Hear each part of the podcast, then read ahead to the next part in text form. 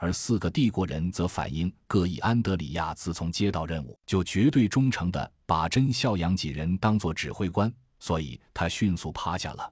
马库斯反应也很坚决，他很聪明，知道事出必有因，也一个咕噜滚到了一边。只有汉斯和弗莱德里克满不在乎，笑呵呵地观望着狼狈的众人。就在此时，卧倒的众人听到“唰”的一声轻响。就觉得脑袋边上寒风吹过一般，一股凉意透彻心扉。而尚未卧倒的弗莱德里克和汉斯两人，则被一道平平划过的银光自腰部位置活生生一分为二切割开来。那是一根银色的细丝，材质与倒地丧尸脚上的一样。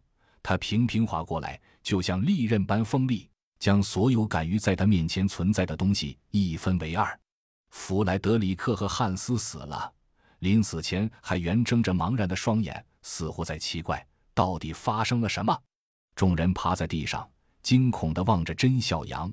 甄小阳吼道：“进屋，马上！”这一次没有人再迟疑，纷纷弹跳起身，三脚并作两步，冲进了离众人最近的一栋三层小楼。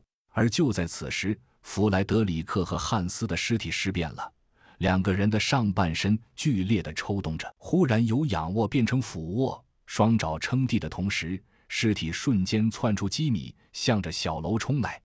甄笑扬低喝道：“歼灭！”几支枪立即伸出窗户，刚要开枪，却惊异的看到那银色的绳索像条蛇，歪歪扭扭的又杀回来了。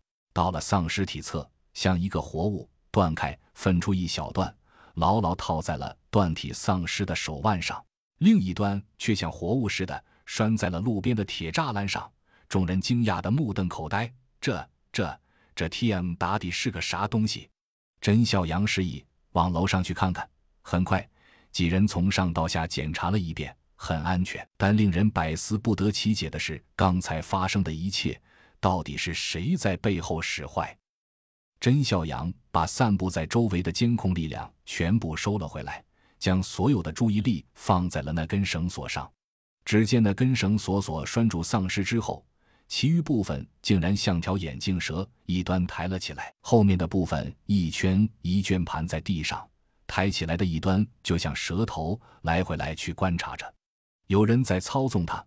甄孝阳在步话机里喝道：“狙击手就位，全力寻找指挥者。”所有的注意力都发散出去，形成环状，成圈向四周扩散着，观察着是谁，到底是谁？就在众人一筹莫展的时候，甄孝阳突然发现，不远处的一座小楼上，银光特别强烈的一闪。甄孝阳心头没来由的一紧，只能在步话机里高喊：“小心，小心啊！”话音刚落，耳边已经响起了与前面银丝滑过时相同的呼啸。